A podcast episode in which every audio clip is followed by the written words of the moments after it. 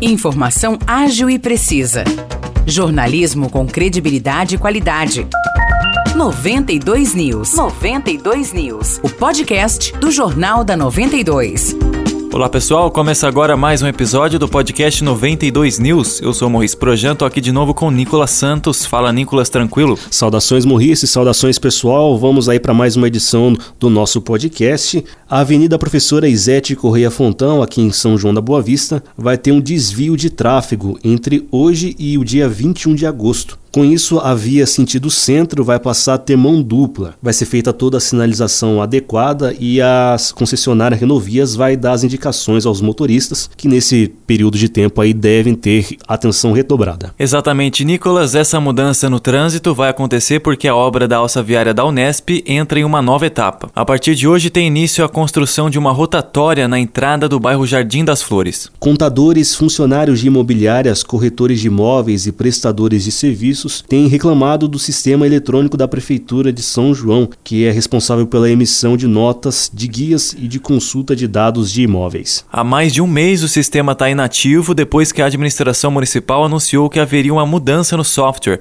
prometendo melhorias no funcionamento. Desde então, muita gente tem relatado problemas na emissão de notas fiscais é, demora na emissão de documentos de imóveis e também dúvidas sobre vencimentos de guias. Para fechar a edição de hoje, a gente destaca que o Instituto Federal de Ciência e Tecnologia abre hoje as inscrições do processo seletivo para cursos técnicos. Quem tiver interesse deve se inscrever pelo site processoseletivo.ifsp.edu.br até o dia 3 de setembro. As aulas têm início em 2024. Exatamente, Morrice, e a seleção vai ser feita por meio de prova que conta aí com 30 questões de múltipla escolha, que contemplam conhecimentos de língua portuguesa e também de matemática. As provas vão acontecer no dia 22 de outubro deste ano. E para quem se interessou, o edital completo pode ser conferido no site processoseletivo.ifsp.edu.br. Maravilha, Nicolas. Fechamos assim a nossa edição de hoje. Se você ouvinte quiser saber mais detalhes das notícias que mencionamos nesse episódio, é só entrar na nossa página do Facebook 92FM São João.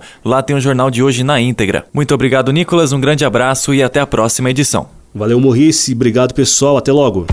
Para mais notícias de São João da Boa Vista e região, acesse 92fm São João.com.br ou siga 92fm São João nas redes sociais. 92